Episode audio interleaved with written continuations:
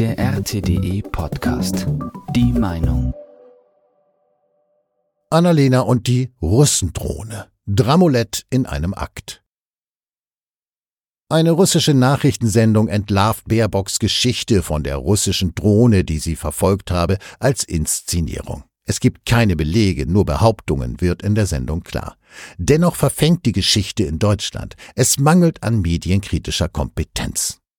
Von Gerd Eben Unger. Auf dem Monitor sieht man eine Figur wie aus einem Manga mit den Gesichtszügen von Annalena Baerbock. Auf dem Bild ist eine Bewegung der Figur angedeutet. Energischen Schrittes bewegt sich die deutsche Außenministerin im Abendkleid durch eine Trümmerlandschaft. Drei Groschenoper ist der Titel des Bildes und der Bericht über Baerbocks Flucht vor einer angeblich russischen Drohne nicht ohne Häme. Ja, man macht sich lustig. Das russische Fernsehen vergleicht Baerbocks Besuch in Odessa nicht ohne Grund mit der Drei-Groschen-Oper. Baerbock gelingt es immer weniger, das Mitleid der Welt mit der Ukraine zu erregen.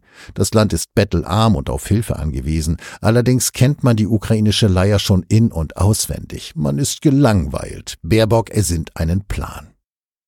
Dramatische Ereignisse, die der Welt die Gefahren vor Augen führen, denen die Ukraine täglich ausgesetzt ist, sollten die Spendenbereitschaft erhöhen. Einmal Luftschutzbunker bitte, das gehört inzwischen zum Repertoire. Ein russischer Drohnenangriff auf die deutsche Politikerin ist die Steigerung in der Dramaturgie, auf die man schließlich zusätzlich zurückgreift. Das ist in etwa die Auslegung des russischen Nachrichtenkanals Rossiya 24 zu den Vorfällen beim Besuch der deutschen Außenministerin in Odessa und Nikolajew. Baerbock sei von einer russischen Drohne verfolgt werden, titeln die deutschen Gazetten. Plötzlich warnte mich Baerbock vor der Russendrohne. Überschreibt, freilich nicht mit rassistischem Unterton, die Bildzeitung ihren Beitrag zum Geschehen. Russendrohne, nicht russische Drohne, steht da.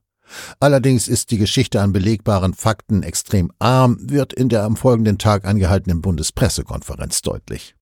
Man habe den Sicherheitskräften vor Ort vertraut, heißt es. Ob es eine große oder kleine Drohne war, weiß Christian Wagner, Sprecher des Auswärtigen Amts, nicht zu sagen.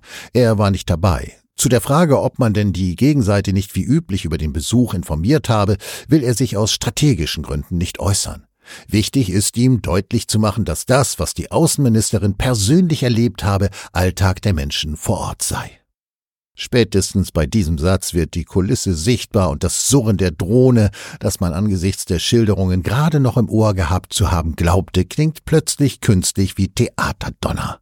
Es ist nichts dran an der Geschichte. Der Beitrag auf Rossier 24, wegen der Zensur in der EU nur mit VPN zugänglich, zerlegt die Mer vom Drohnenangriff auf Baerbock und lässt an tatsächlicher Substanz ungefähr so viel übrig, wie es auch eine genaue Überprüfung des Lebenslaufs von Baerbock ergibt. Das Wesentliche ist frei erfunden. Nadja Aswad, Journalistin bei der Bild-Zeitung, begleitet Baerbock seit zwei Jahren. So einen Augenblick habe sie noch nie erlebt, schreibt sie in ihrem Bericht über die Russendrohne, die vermutlich mehr eine Tussendrohne war, allein der Hysterie geschuldet.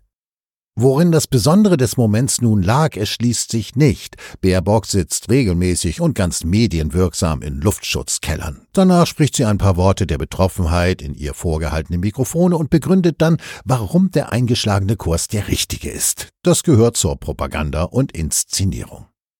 Sie tut es auch dieses Mal. Deutsche Waffen retten Leben, behauptet sie erneut. Der deutsche Journalismus ist in einem Zustand, dass er derartigen Blödsinn kommentarlos, ohne Widerspruch oder auch nur Nachfrage wiedergibt. Bei ihrem Besuch in Israel wurde Baerbock gleich mehrfach mit den örtlichen Bunkern vertraut gemacht und sie nahm auch das zum Anlass, dort ihre Position deutlich zu machen. Die Hamas trägt die alleinige Verantwortung. Die dramatische Bunkerinszenierung verstärkt die Message. Auch Kiew vertraut voll darauf, ausländischen Gästen den Ernst der Lage durch einen erzwungenen Besuch in den örtlichen Schutzeinrichtungen vor Augen zu führen. Die Zuschauer an den Endgeräten dürfen nahezu live daran teilhaben. Wer saß noch nicht für einige Stunden dort fest? Steinmeier, Baerbock, von der Leyen, Borrell, die Liste ließe sich noch lange fortsetzen. Alle sprachen anschließend Worte der Betroffenheit und begründeten damit das Weiter so des politischen Kurses. Natürlich ist das alles Fake und sind das alles Desinformationen. Gäbe es in Deutschland guten und funktionierenden Journalismus, würde dies auch schnell entlarvt. In Russland gibt es ihn, in Deutschland ist er eher eine Randerscheinung. Wenn es in Kiew doch so gefährlich ist, warum geben sich dann Politiker dort die Klinke in die Hand? Trotz der enormen Gefahr hielten die Außenminister der EU ihre erste Tagung außerhalb der EU ausgerechnet in Kiew ab.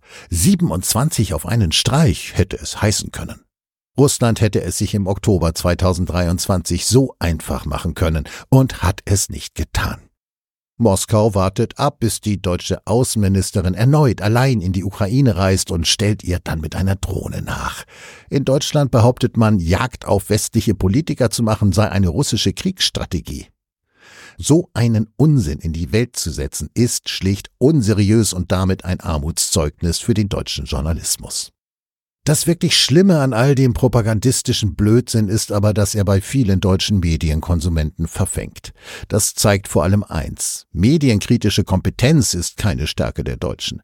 Vor allem bei den Jüngeren fehlt es an jedem gesunden Misstrauen gegenüber den eigenen, den deutschen Medien. Man kann vielen von ihnen eigentlich alles erzählen und sie nehmen es kritiklos hin. Selbst eine Inszenierung, laut der der Kreml mit einer Drohne Jagd auf die deutsche Außenministerin macht und sie nur knapp entkommt, wird einfach geschluckt. Das ist die eigentliche Tragik der Geschichte. Das war der RTDE Podcast.